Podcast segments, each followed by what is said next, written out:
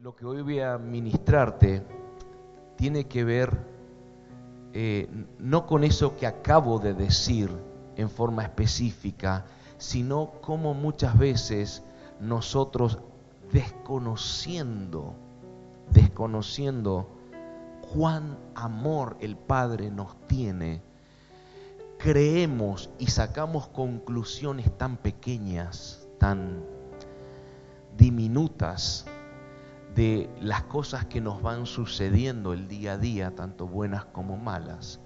Y yo sé que usted me, podrá fundamentar cada cuestión que le pasa, como por ejemplo, pastor, ayer me robaron eh, la moto, ¿te acordás que nos compartiste?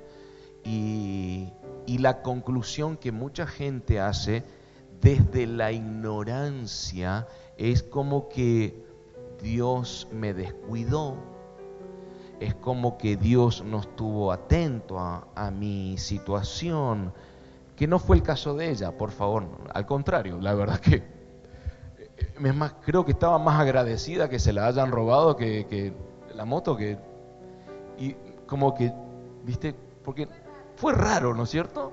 Porque por ahí no estamos muy acostumbrados. Dice, pastor, Dios se olvidó de mí, usted también. Y empiezan a... Pero ella decía, gracias a Dios me robaron la moto, más o menos decía. Y gloria a Dios, no se consigue esto.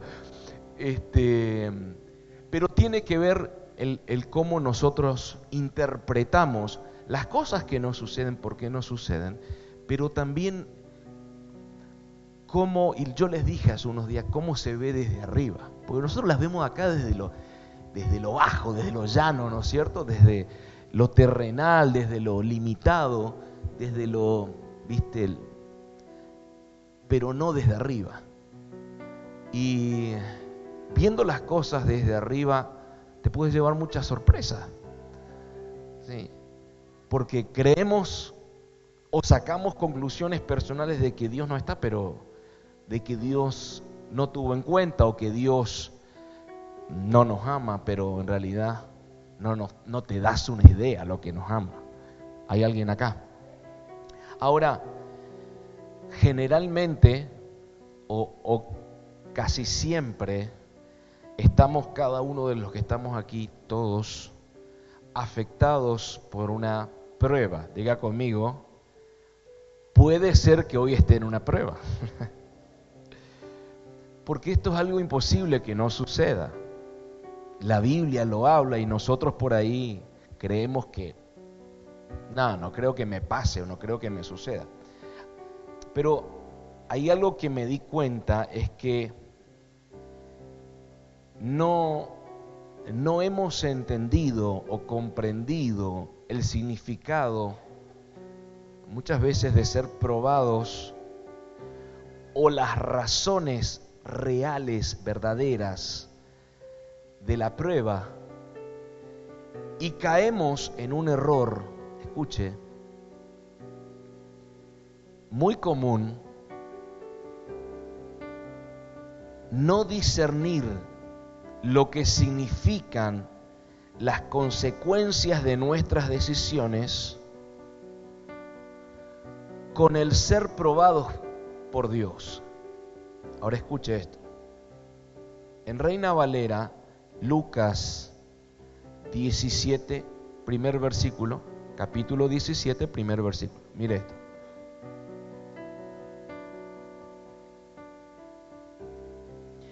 Jesús les dijo a sus discípulos, a sus discípulos, imposible es que no vengan tropiezos. Hasta ahí. Es imposible que no vengan tropiezos.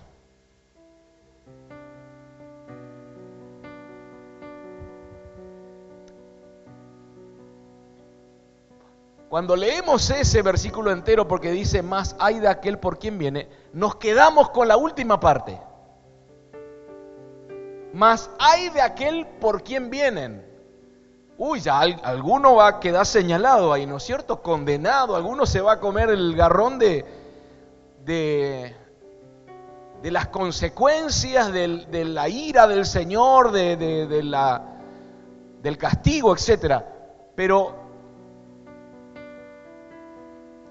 vamos a quedarnos aquí un momento. Imposible es que no vengan tropiezos.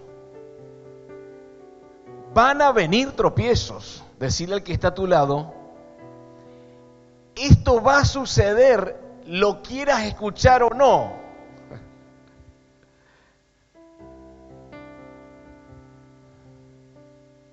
Es imposible que no vengan. Van a venir. Algunos ya lo han padecido, otros lo están padeciendo, etcétera, etcétera. Ahora, tenemos que aprender a convivir con los tropiezos, con las pruebas. Simplemente porque el mismo Jesús dijo, es imposible que no vengan. Si Jesús me dice que es imposible que no vengan, entonces mi amado, tenemos que aprender a convivir con esas pruebas, con esos tropiezos. Pero no podemos entender esto desde una mentalidad limitada humana, sino desde la mente de Cristo. En otras palabras, tenemos que tratar de interpretar las cosas mirándolas desde arriba. Cuando hablo mirándola desde arriba es cómo desde mi limitada interpretación Dios está viendo las cosas. Porque cuando interpretamos eso, decimos en otras palabras, esto que me pasó es de Dios. ¿Hay alguien acá? ¿Por qué? Porque evangélico tenés la costumbre de culparle todo al diablo y a los brujos, y a hechiceros y curanderos. Pero le estás quitando el mérito de las cosas buenas como de las cosas malas que suceden a Dios. Porque vos crees que lo malo viene el diablo. Todo lo que sucede está bajo el control de Dios, no del diablo. Tanto lo bueno como lo malo. ¿Hay alguien acá? Lo único que Dios no va a hacer es tentarte.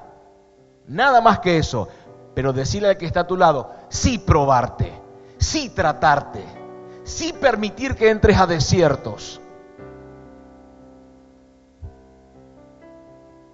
La mente humana, escuche, tiene la tendencia a condenar o rechazar situaciones que aparentemente son problemas o son pruebas. Rechazamos eso. Tenemos esa tendencia natural. Pero en la mente de Dios todo está expresado desde el amor. Por eso tenemos que aprender a ver las cosas desde arriba.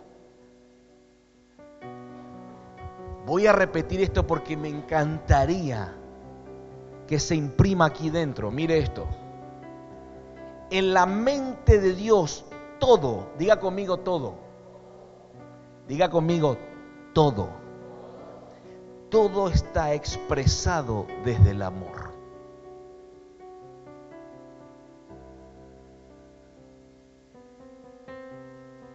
Entonces, comprendemos que una prueba de Dios o una prueba proviene del corazón del Padre y no de un Dios castigador y menos del diablo. Porque esa es la mentalidad natural estoy en una prueba, Dios castigador o el diablo me metió las garras, metió la cola. Yo te pregunto, ¿no podrá ser que proviene del corazón de tu Padre?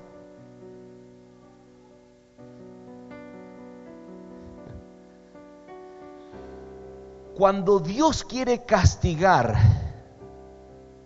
castiga. No necesita ponerte a prueba como castigo. Porque la prueba en la mente de Dios siempre es por amor. ¿Me sigue? Por consecuencia, la prueba termina siendo la ayuda que necesito para aún descubrir con mayor profundidad el corazón de mi Padre. Mire esto. Reitero, la prueba viene del amor del Padre. ¿Por qué? Por dos cosas. Primero, porque la prueba va a sacar algo o purificarme en algo que yo necesito para cada vez ser más transformado y estar caminando en voluntad perfecta de Dios o propósito. Punto uno. Y punto dos, porque cada prueba tenemos la oportunidad de conocer más profundo el corazón de nuestro Padre. Entonces decirle al que está a tu lado, bajo ese punto de vista, no hay fundamento para quejarse.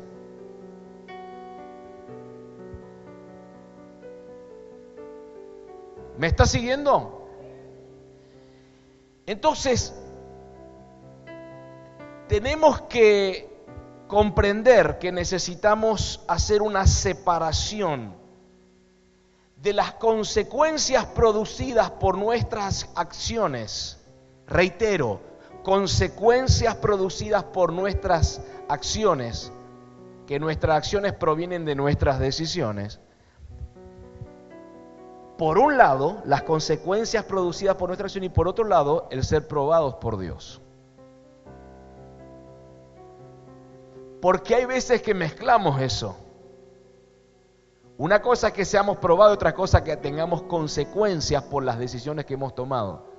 Y que muchas de esas decisiones no son buenas. ¿Hay alguien acá?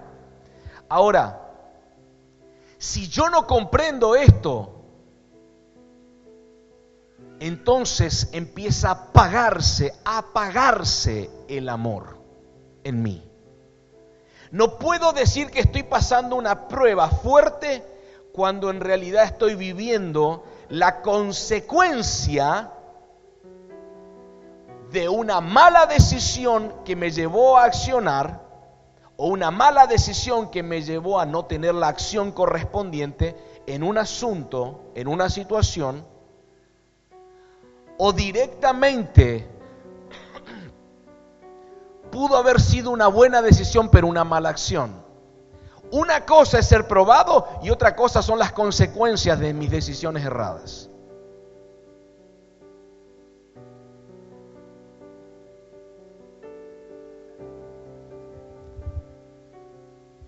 Entonces, el resultado o el porqué de la prueba. No es que es una prueba, es una consecuencia a mis malas decisiones. Pero decimos que es prueba. Ahora hago un paréntesis, porque estamos, estoy analizando esto que está bueno, pero ahora vas a entender por qué estoy hablando de esto. Mire esto, esto, esto, esto. Eh,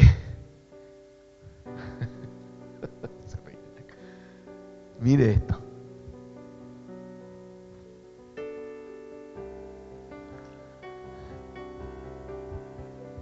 Cuando entras en una situación que no la entendés, empezás a sacar conclusiones, ¿sí o no?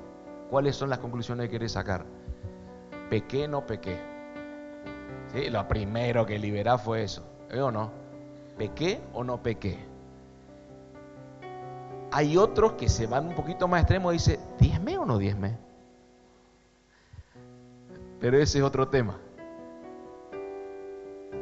Y empezamos a analizar todo, a ver qué hice mal para tener que pasar esto. Decirle al que está a tu lado, hay veces que por haber hecho bien las cosas, sos metido en una prueba. ¿Por qué? Porque la prueba va a sacar provecho de algo bueno que está dentro que todavía no salió y llevarte a un mejor nivel de vida en Dios. No es porque hiciste algo malo. ¿Se da cuenta que no podemos encerrar a Dios en una cajita? No lo podés encerrar en una cajita y decir, Dios es así, así, así, así, así, así. Le gusta, a Dios solamente le gusta el color azul y amarillo. Lo cual es verdad. Pero no podemos encerrar a Dios en una casilla. ¿Me dice amén? Ahora escuche. ¿Cómo trato o salgo de la consecuencia de haber hecho mal las cosas? En la versión Dios habla hoy, fíjate, Dios habla hoy. Hebreos 4, 16.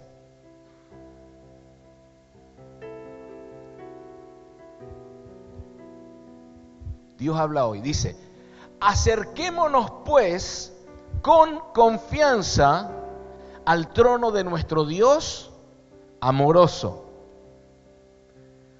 para que Él tenga misericordia de nosotros y en su bondad nos ayude en la hora de necesidad. Como no vamos a encerrar a Dios en una cajita, las consecuencias de nuestras malas decisiones que de por sí van a venir, las vamos a experimentar. Escuche esto. No me puedo encerrar en que Dios no puede detener esas consecuencias. Yo considero por esta palabra que la podemos trabajar. Como para que no hayan consecuencias, porque es el típico, ¿no es cierto? Uy, metí la pata, me, espero lo que, me venga el, coletazo, ¿no es cierto? De, lo que, de la metida de pata. Pero si vamos con confianza al trono, escuche, para que Él tenga misericordia de nosotros y en su bondad nos ayude podamos de alguna manera socavar esas consecuencias o no. Porque si yo lo veo desde arriba, sígame, si yo lo veo desde arriba, escuche, las consecuencias de mis malas decisiones terminan corrigiéndome. ¿O no? Claro. Porque de ahí, de ahí algo que estoy seguro que, me venía, creo que ayer o hoy, de ahí algo que estoy seguro es esto. Lo escribí, se lo, se lo voy a leer. Mire esto que está bueno.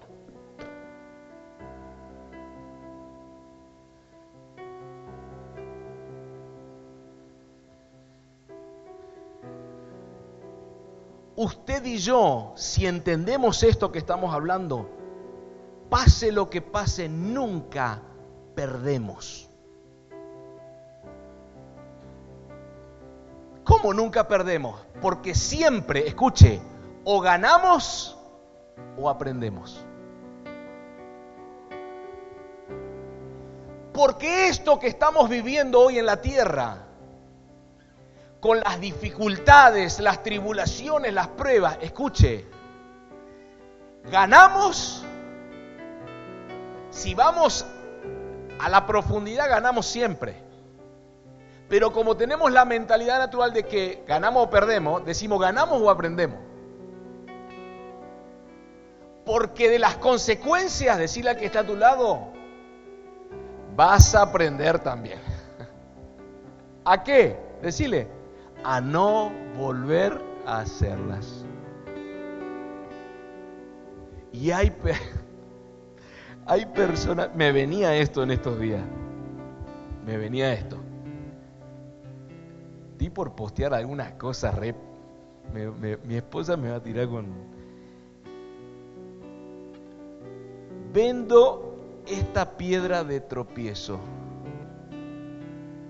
Una piedra, ¿no es cierto? Vendo esta piedra de tropiezo. La usé dos veces.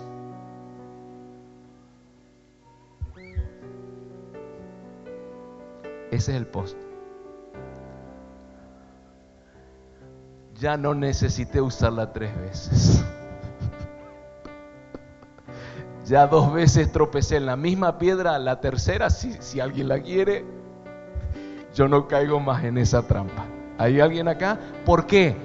Capaz que no gané, pero de que aprendí, yo te aseguro que aprendí.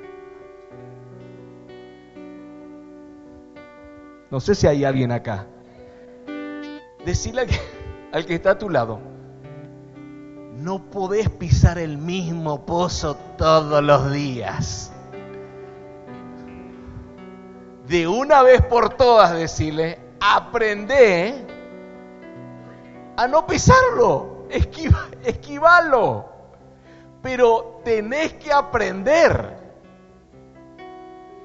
Mire que somos recontra tercos nosotros. Entonces, vamos a pedir misericordia y de seguro que aunque las consecuencias no sean quitadas, vamos a tener un trato personal de Dios con nosotros.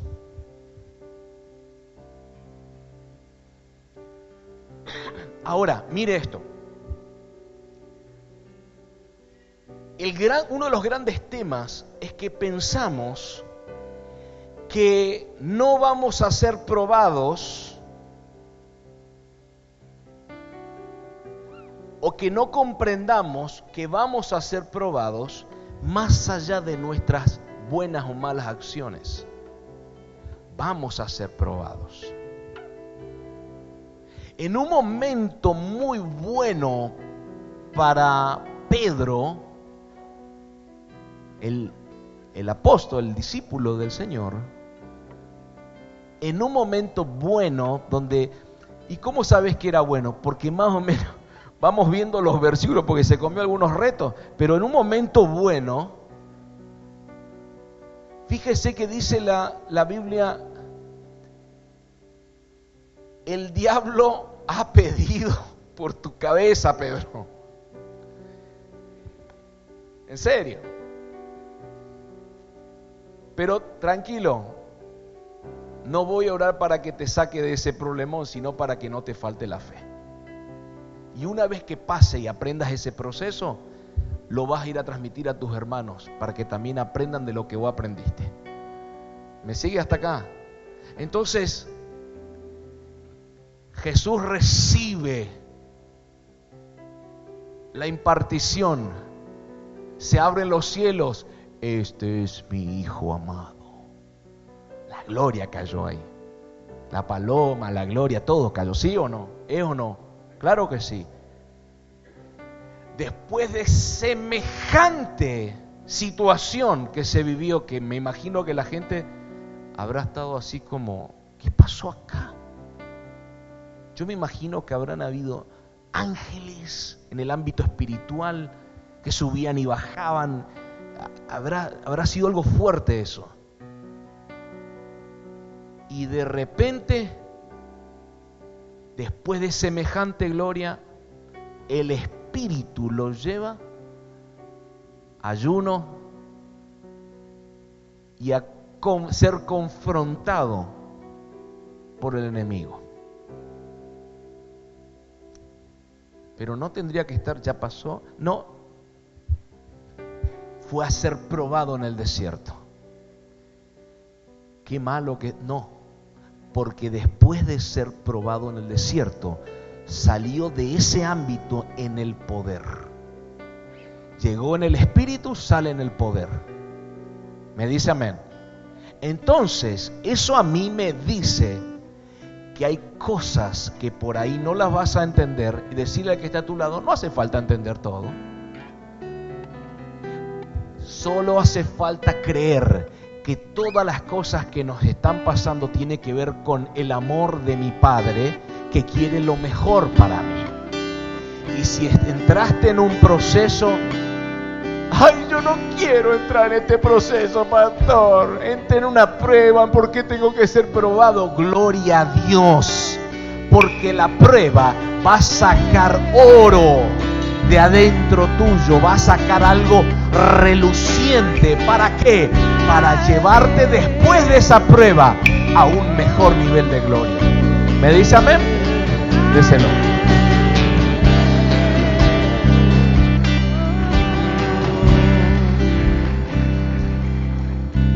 NTV, Hebreos 12.5 en adelante. NTV, Hebreos 12.5 en adelante. Mire esto. ¿Acaso olvidaron las palabras de aliento con que Dios les habló a ustedes como a hijos? Él dijo, Hijo mío, no tomes a la ligera la disciplina del Señor y no te des por vencido cuando te corrija. Lea estos versículos, son para leer también, hermano. El que sigue. Pues el Señor disciplina, ¿a quiénes disciplina? A los que odia, pastor. No, a los que ama. Es lo que por ahí nos cuesta entender. ¿Y a quién castiga? ¿A los bastardos? al que está a tu lado. Castiga a todo aquel que recibe como hijo. El que sigue. Al soportar esta disciplina divina, recuerden que Dios los trata como a sus propios hijos. ¿Te das cuenta que la mentalidad de hoy en día contemporánea lo único que hace es abolir esto? ¿O busca tapar esto, encubrir esto, quitar esto? Dios lo trata como a su propio hijo. ¿Acaso alguien oyó hablar de un hijo que nunca fue disciplinado por su padre? El que sigue. Si Dios no los disciplina a ustedes como lo hace con todos sus hijos, quiere decir que ustedes no son verdaderamente sus hijos, sino bastardos, ilegítimos. El que sigue. Ya que respetábamos a nuestros padres terrenales que nos disciplinaban, entonces respetabas a tu mamá con la chancleta cuando te seguía, ¿no es cierto? ¿Cuáles, ¿Cuáles son de esa época de gloria? Que te seguía con la escoba, con el cinto, con la chancleta, esa chancleta de goma que cuando hacía frío, Padre Santo, ¿eh? O no te dejaba la huella en la piel. Bueno, respetábamos a nuestros padres que nos disciplinaban. Entonces, ¿acaso no deberíamos someternos aún más a la disciplina del Padre de nuestro espíritu y así vivir para siempre? El que sigue.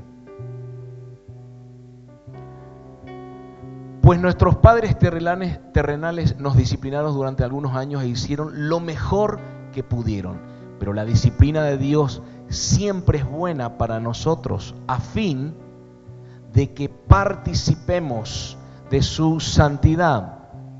Ninguna disciplina resulta agradable a la hora de recibirla. En eso estamos de acuerdo, ¿no es cierto? ¿O no? Ninguna disciplina resulta agradable a la hora de recibirla. Estamos de acuerdo, ¿no? Al contrario, es es dolorosa, pero después produce, pero escuche esto, la apacible cosecha de una vida recta para los que han sido entrenados por ella. Y el que sigue. Por lo tanto, renueven la fuerza de sus manos cansadas y fortalezcan sus rodillas debilitadas. Porque cuando Dios te trata es bueno, es saludable, es sano para vos. No sé si alguien me puede recibir eso. Ahora, necesitamos, porque está bueno leer y, lo comprendemos, pero necesitamos reconciliarlo acá. En nuestra mente necesitamos reconciliar esta palabra, porque al leer esto encontramos algo totalmente diferente a la mentalidad humana y yo voy a agregar algo más, occidental. Porque allá, en Medio Oriente, no, piensan como nosotros.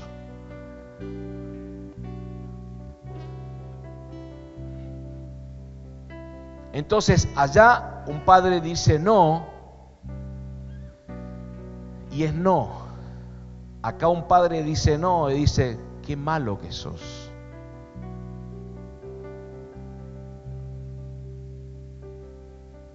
Entonces la mentalidad humana occidental, es decir, para Dios, cuando usted y yo atravesamos una prueba, es una palabra de aliento para nuestro espíritu, significa que somos tratados como hijos según esta palabra, y por consecuencia, si somos tratados como hijos, entendemos que Él es nuestro Padre. Seguimos bien, ¿no? Nos alienta a nos darnos por vencidos. Esto significa de que toda prueba tiene un inicio y tiene un final. O sea, hay una salida a esa situación, siempre. Y nos enseña que la prueba no es agradable, pero nos da como resultado una cosecha, una mejor vida en Dios, que es lo que te decía hoy, y obviamente nos entrena nuestra fe. En esos vamos bien. Por consecuencia esto, porque esto es lo que nosotros tenemos que reconciliar en nuestra mente, tenemos que asimilarlo. Toda prueba de Dios, por lo tanto, según lo que leímos acá y según lo que venimos hablando, la tenemos que entender desde el amor de Él desde su amor, porque va a generar el resultado que Dios espera de nosotros.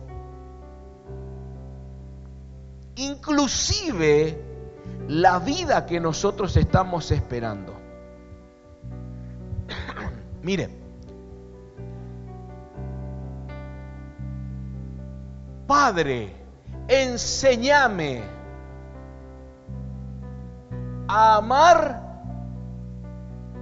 a mi prójimo como a mí mismo. Porque ese es un mandamiento. El primero es amarás al Señor con todo tu corazón, mente, alma, cuerpo, todo, todo. Y dice, y a tu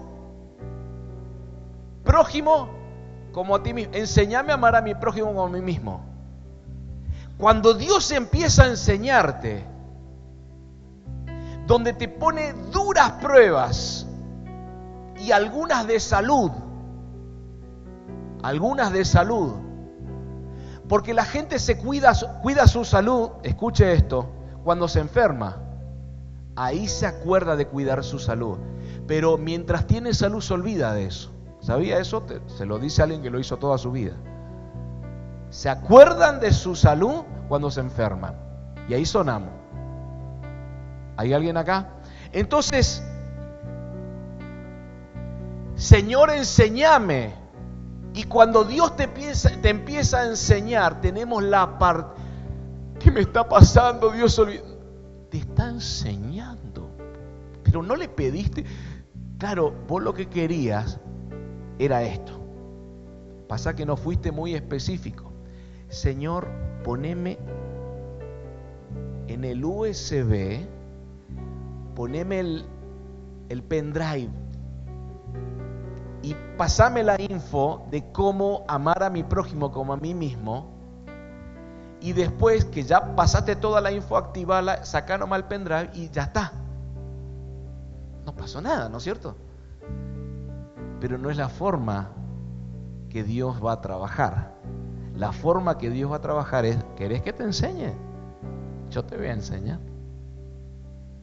Pero experimentando las situaciones. ¿Me sigue? Esto lo digo porque seguramente a algunos le habrá pasado. Dice, Señor, eh,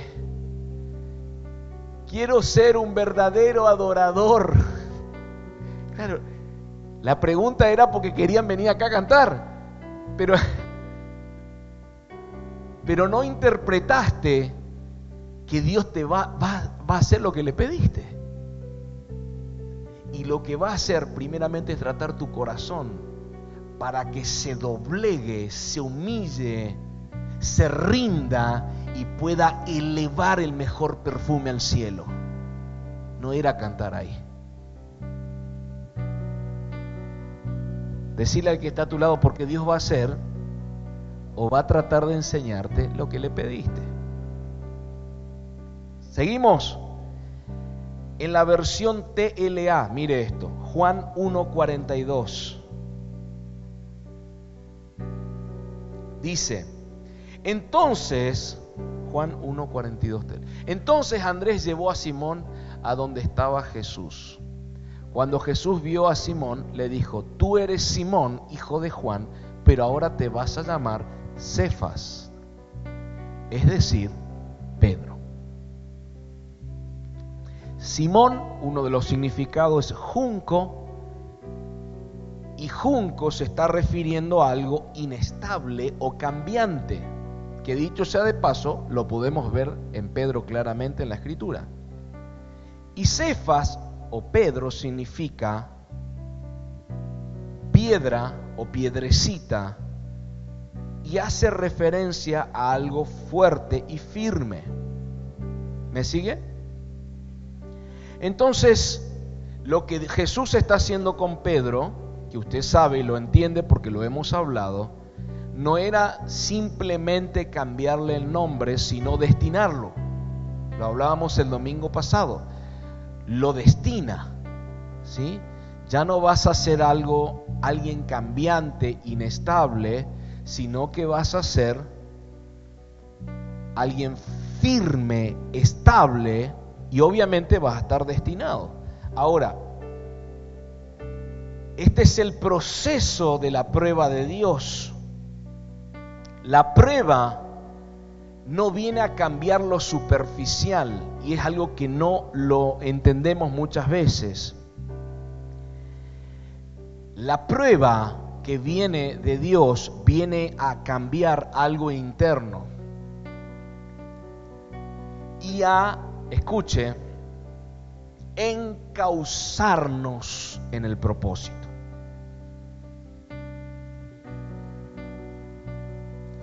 Encauzarnos en el propósito. Entonces, entiendo esto. Todos nosotros tenemos un Pedro, aunque nos llamamos Simón. Y esto quiere decir que la prueba de Dios viene a que se pueda levantar o salir de nosotros quien realmente somos. Porque adentro hay un Pedro escondido que Dios está queriendo sacar. Y por fuera sigue latente Simón y la prueba lo que quiere hacer es sacarlo a Pedro de adentro. ¿Hay alguien acá? ¿Me está siguiendo? Todo el mundo, nosotros mismos nos vemos como personas no aptas, pero Dios siempre está viendo Cefas, Pedro, dentro de nosotros. Que es la persona que vas a ser o que Dios ya estableció que seas. ¿Me sigue? Entonces,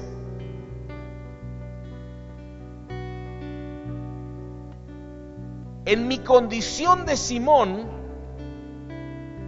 le tengo miedo a la prueba de Dios. Pero en mi posición de Pedro, entiendo que todo lo que sale de Dios para mí ha sido y es por amor.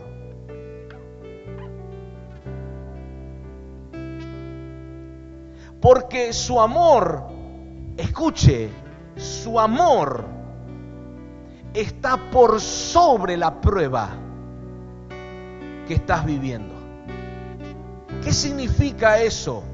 Que la prueba que estás viviendo tiene que ver con su amor. ¿Qué quiere decir eso? Que la situación que estás viviendo no está lejana al amor que Dios te tiene. ¿Qué quiere decir eso? Que la situación probablemente desagradable que estás viviendo en este tiempo tiene que ver con el amor de Dios perfecto para tu vida. No sé si alguien me lo entiende.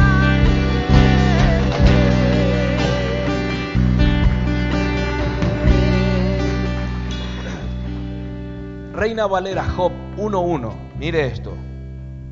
Mire esto. Job 1.1, Reina Valera. Hubo en tierra de Uz. 1.1. 1.1. 1.1. Hubo en tierra de Uz un varón llamado Job. Y era este hombre perfecto. Y no sé qué dice después. Padre, ahora. La pantalla 6x3. Alguien diga amén a eso, por favor. ¡Pum! Se viene la pantalla, yo, lo profetizamos en el nombre de Jesús públicamente, que los demonios escuchen también. Perfecto y era este hombre perfecto y recto, temeroso de Dios y apartado del mal. Esta es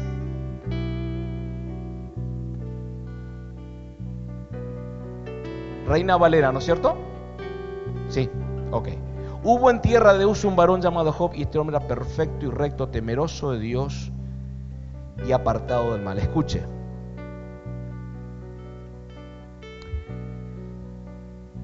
Primer capítulo, primer versículo de Job, dice que Job era perfecto, o en otra versión dice justo. Perfecto o justo. Y recién arrancó el libro.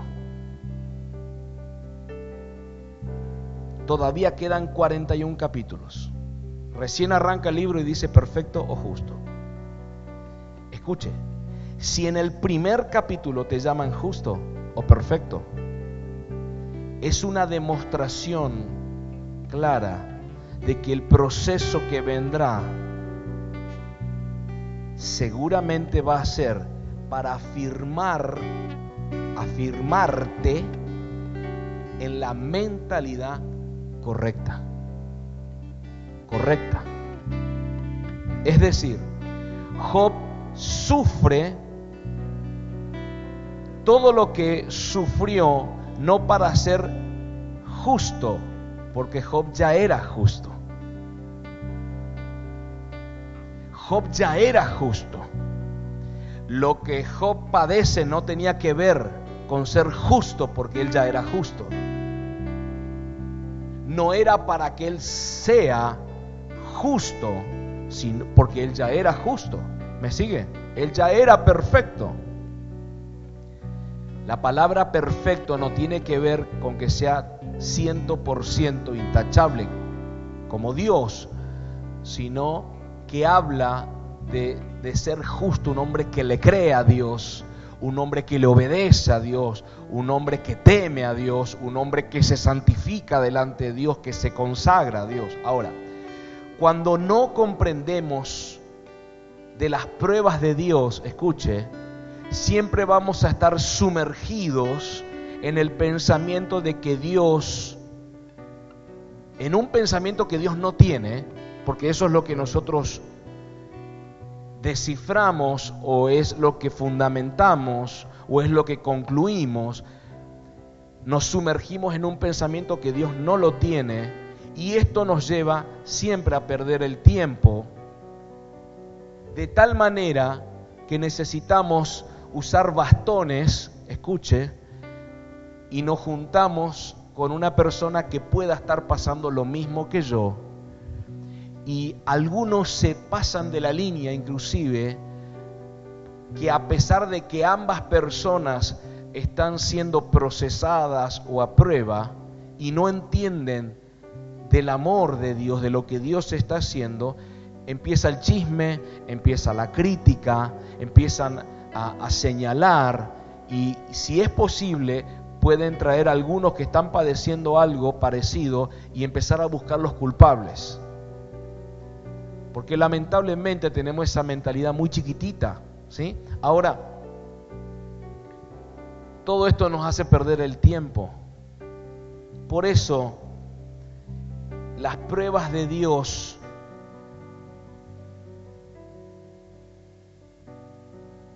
escuche esto.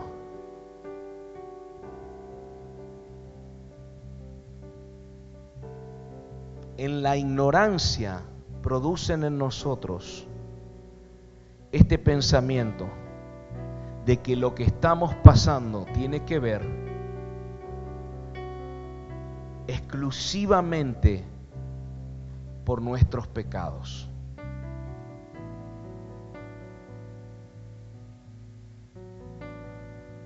Si todo lo que nos pasa tiene que ver con haber cometido pecado, amados, estamos en la lona, porque esto va a ser para siempre. Y Dios no tiene como una injerencia en nosotros para tratarnos. Yo te quiero tratar, pero es como es un pecado tras otro, ¿viste? Todas estas son las consecuencias. Y, y no te puedo tratar, porque no te puedo llenar de cosas. Con todas las consecuencias que tenés de tus pecados. Escucha.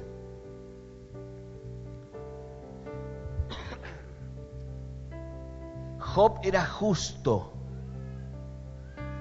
pero en el capítulo 2 comienza a vivir las situaciones más injustas que una persona puede atravesar. Yo sé que algunas personas no quieren leer Job por miedo a que se le pegue lo que le pasó a él. Dios reprenda al espíritu de Job.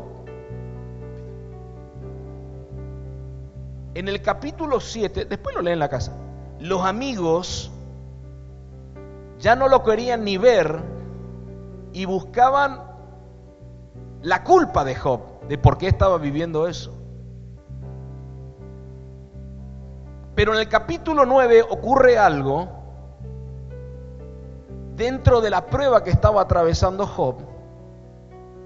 Él comienza a ver algo que lo empieza a sumergir en el conocimiento más fuerte que tuvo en su vida. Mire esto, Job 9:33. Job 9:33, Reina Valera. Porque no es hombre como yo.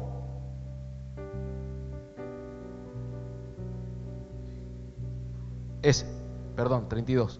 Porque no es hombre como yo para que yo le responda y vengamos juntamente a juicio. Escuche, no, no me saques el versículo. Job estaba hablando de Dios.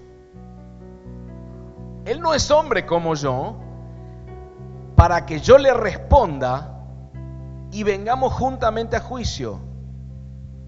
Pon el verso siguiente.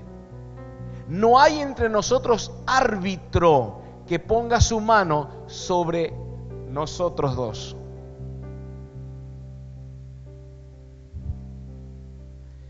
Escuche, Job empieza a entender o a descubrir que los tiempos de él son diferentes a los de Dios y que necesitaba un árbitro. Él necesitaba un árbitro. Alguien que pueda poner su mano sobre los dos. Alguien que pueda hacer un puente. Alguien que pueda unificar. ¿Quién es ese árbitro? Ninguno. Castrilli me va a decir alguno. Qué dolor de cabeza. Jesús. Mediador. Jesús. El caso de Job es como el caso de Pedro. En el capítulo 42 de Job,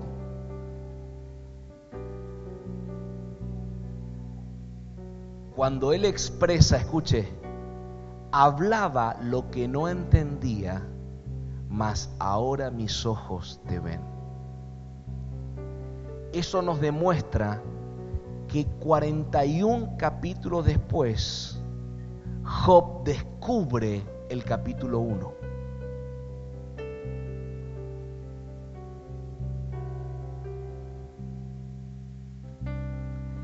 ...41 capítulos después del primero, Job descubre el capítulo 1. Hablaba lo que no entendía. De oídas te había oído. Yo sabía algo de vos, pero ahora mis ojos te pueden ver. Ahora te conozco de verdad.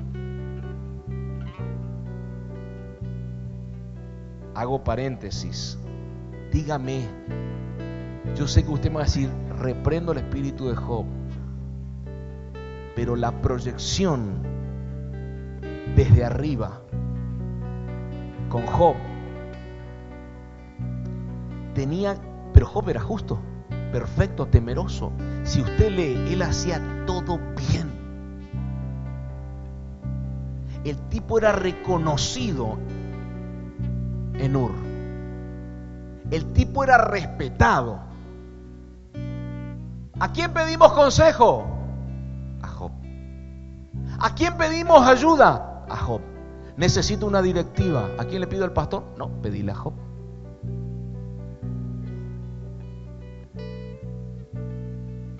Pero de repente, mire esto desde arriba yo quiero llevarlo a otro nivel, a mi hijo Job. El tipo anda bien, le va bien, es próspero, era rico. Cuando leemos el ganado que tenía, tipo tenía finanza, tenía familia, estaba bien conformado, bien respetado, tenía buena reputación, era aprobado, perfecto todo. Tenía un cerco, amado. Algún día le voy a hablar del cerco. Tenía un cerco. Nadie, no, los demonios no podían entrar nadie, el ámbito espiritual estaba limitado. ¿sí? El cielo lo rodeaba. El tipo en la gloria, vamos a ser sinceros. Lo que cualquiera quisiera vivir. Pero Dios en su amor, en su amor, porque ¿cuántos años iba a vivir Job aquí en la tierra? Yo quiero llevarlo a otro nivel. Ah, pero duele, pastor, duele. Hay que rascarse con un no, no me gusta, estoy a punto de morir, encima se me mueren los hijos, se pierde la finanza. Ey, pero la proyección del cielo tenía que ver con conocerlo a Él. Voy a llevarlo a un nivel que no lo tiene nadie. El nivel es, voy a abrir sus ojos para que realmente me vea a mí. Él sabía de mí, pero ahora no quiero que sepa de mí. Ahora quiero que me conozca íntimamente que vea mi gloria y todo lo que perdió se lo doy el doble. El doble se lo voy a dar. Voy a darle las hijas más hermosas de la tierra y el tipo va a vivir lleno de días. ¿Valió la pena o no valió la pena esa prueba? Claro que valió la pena. Lo que Dios me está enseñando en Job es que las pruebas tienen que ver para llevarte a una mejor vida en Él. No sé si alguien me lo está recibiendo. Ya termino, mire esto.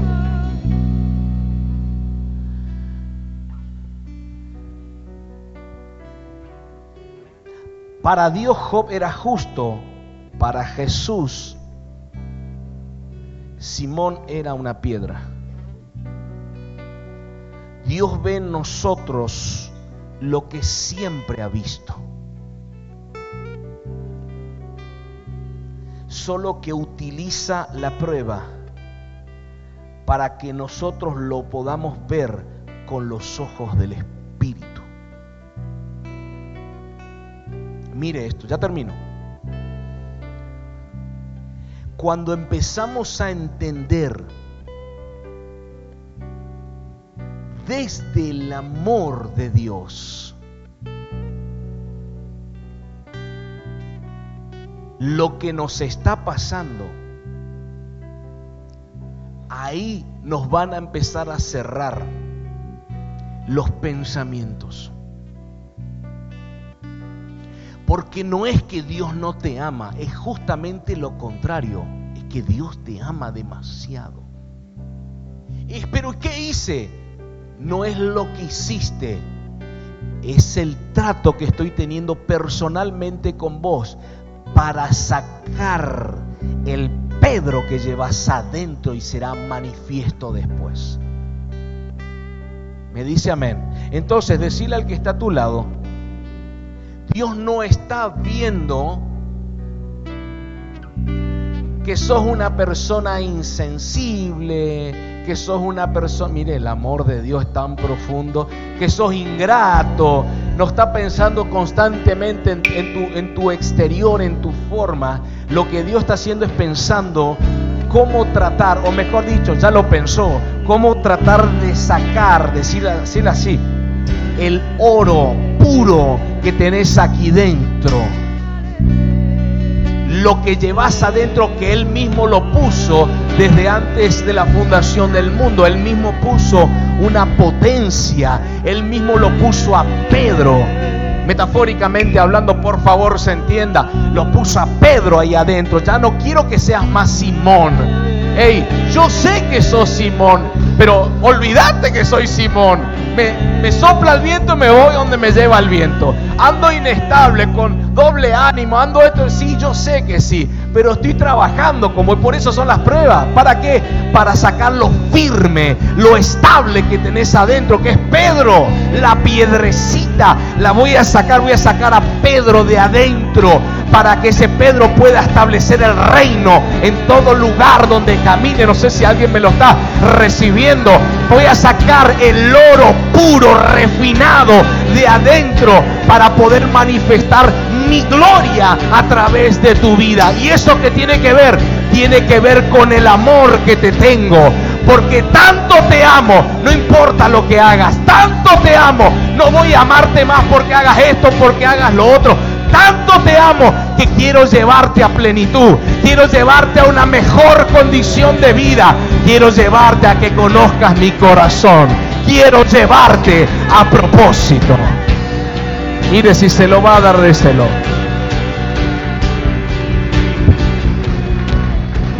Aleluya.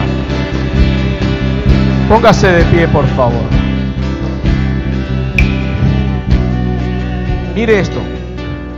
Yo sé que qué lindo pastor y los versículos y qué lindo y qué bueno y aleluya.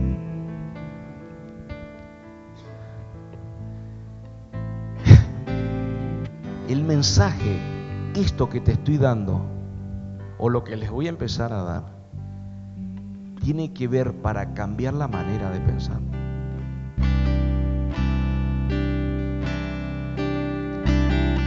Tenemos que dejar de ver las cosas a nuestra manera. Tenés que empezar a ver las cosas como Dios las ve.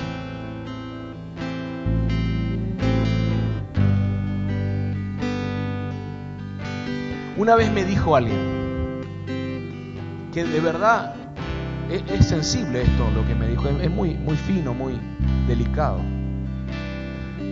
me dijo, ¿por qué Dios se llevó a esta persona que tanto amaba? Y de verdad le digo, ¿cuál es el pensamiento nuestro? pecó, hizo malas cosas, nos acercó a Dios, empezamos a sacar conclusiones terrenales. Yo me imagino, de verdad, de verdad que le digo que me imagino Dios matándose de la risa cuando escucha las conclusiones que sacamos. Tan chiquititas son, tan pequeñas, diminutas, tan... Ah, sin sentido. Y una vez escuché algo tan simple, si, parece de película, pero yo no supe qué responder. No sé. Porque Él lo dispuso así. Siempre como pastor voy a decir, ¿por qué lo quiso de esa manera? Y parece que está bueno responder así porque tiene un justificativo. La verdad es que es su voluntad, Él hace como Él quiere, Él decide. Y de verdad que es real. Pero una vez escuché a alguien que me dice, alguien que alguien hizo un comentario, dijo, porque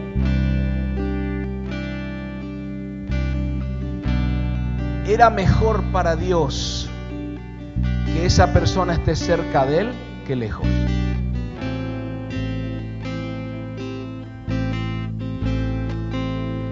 simple, ¿no?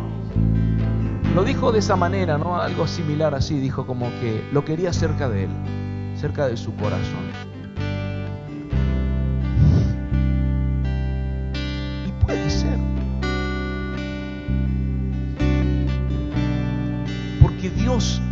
Les reitero y quiero que te lo lleves, Dios está en control de todo. El tema es que usted y yo no manejamos los tiempos. Él es eterno. Lo único que nosotros podemos hacer es caminar de una manera correcta, porque yo sé que Él ve nuestra manera de caminar. Pero frente a la prueba que se presenta, mira la situación que se presentó. Sí, golpea. La idea es que golpee. Si no, ¿cómo te corrijo? La idea es que te, que te choque, si no, ¿cómo, ¿cómo te corrijo? Y te va a doler, porque esa es la idea. Muchas veces usa el sufrimiento. No está bueno, yo sé que no está bueno, pero no significa que no te ama. Porque si veo la historia de Job, que no se la deseo ni a, nadie, de verdad perdió la familia, perdió finanza y su salud la perdió. Estaba al borde de la muerte, llagado, con sarna en el cuerpo. Pero su postrer estado era, fue siempre la proyección del Padre en su amor. Su postrer estado, una persona del calibre de Job tenía que ser tratado de esa manera. Una persona del calibre de Pablo tenía que tener metido un aguijón en su carne. Y tantas personas de alto calibre tuvieron que ser metidas en duras pruebas porque Dios quiso sacar el oro que había dentro. Hay alguien acá. Cuando vemos la historia de Sansón, resulta ser que antes de su muerte se dio cuenta se dio cuenta el pobre de que tenía una vida con propósito y la desperdició, pero hasta el último momento el Padre hizo su perfecta voluntad a través de un hombre de ese nivel. Hay alguien acá, pero tenía que pasar por diferentes tratos. Tenía que haber humillación, tenía que haber muchas cuestiones, porque aquí el tema es no cumplir tus sueños. No es cumplir tus sueños, sino los sueños del Padre sobre tu vida. Amén. Padre, te adoramos. Cuán grande es tu amor. Los propósitos del Eterno son perfectos. Nunca te equivocas. Nunca llegas tarde. Nunca vas a hacer algo que pueda dañarnos. Porque las pruebas, las situaciones que se van presentando, tienen que ver con llevarnos a una gloria postrera, a un mayor nivel espiritual, a un mayor nivel en la vida de Dios en nosotros. Padre, aquellos que hoy están pasando duras pruebas, levante sus manos. Que tu fe no falte. Que hoy puedas pensar lo que hoy estoy viviendo tiene que ver con algo que el cielo está haciendo con mi vida. Este tiempo va a ser para forjarme, forjar a Pedro dentro de mí, sacar al Pedro que llevo dentro. Padre, perdóname si te juzgué erróneamente. Perdóname si me quejé, perdóname si saqué conclusiones totalmente equivocadas. Porque ahora entiendo lo que hoy estoy viviendo tiene que ver con tu amor para con mi vida. Lo que hoy estoy viviendo tiene que ver con el amor de Dios sobre mi vida. Padre, te adoramos en esta mañana. En el nombre de Jesús declaramos nuevas fuerzas sobre aquellos que están siendo probados.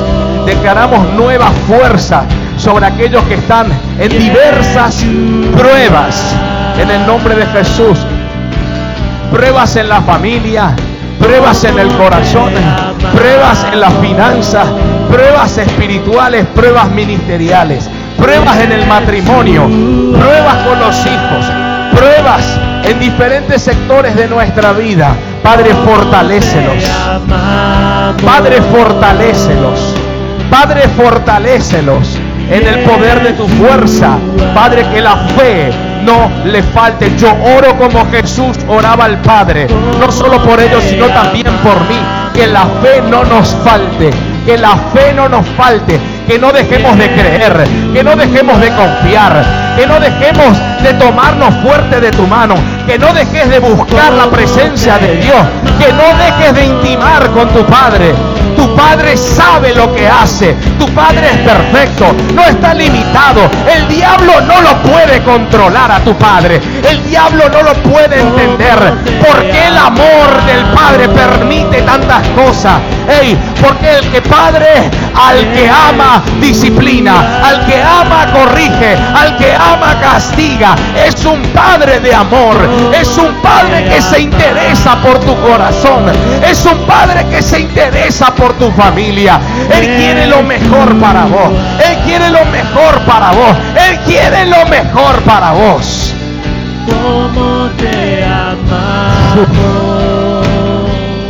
Padre, revélanos tu amor. Revelamos el amor perfecto que no pasa por una emoción, que no pasa por un sentimiento, que pasa por una acción. Dios es amor. Dios es acción para nosotros. En el nombre de Jesús. Padre, revélanos el amor en la prueba que estamos viviendo. Que podamos decir como Job, yo sabía de vos, pero ahora te conozco más. De oídas te había oído, pero ahora puedo empezar a verte. Antes no te veía, ahora sí te veo. Antes apenas sabía de vos, pero ahora te conozco. Hay algo que el Padre está haciendo a los hijos en este tiempo. En el nombre de Jesús, por el poder de la palabra. Aquellos que le han dicho, ya, ya estás listo, ya, ya podés ir a, hacer lo que te plazca, ya podés ir a caminar en propósito. ¿Y sabe cuánta gente, cuánta gente empezó a caminar sin conocer al Padre? Que en un año, en medio año, en un año y medio de conocer a Jesús, ya los enviaron a la guerra sin armas. Pero yo declaro por el poder de la palabra en esta mañana que el Espíritu de Dios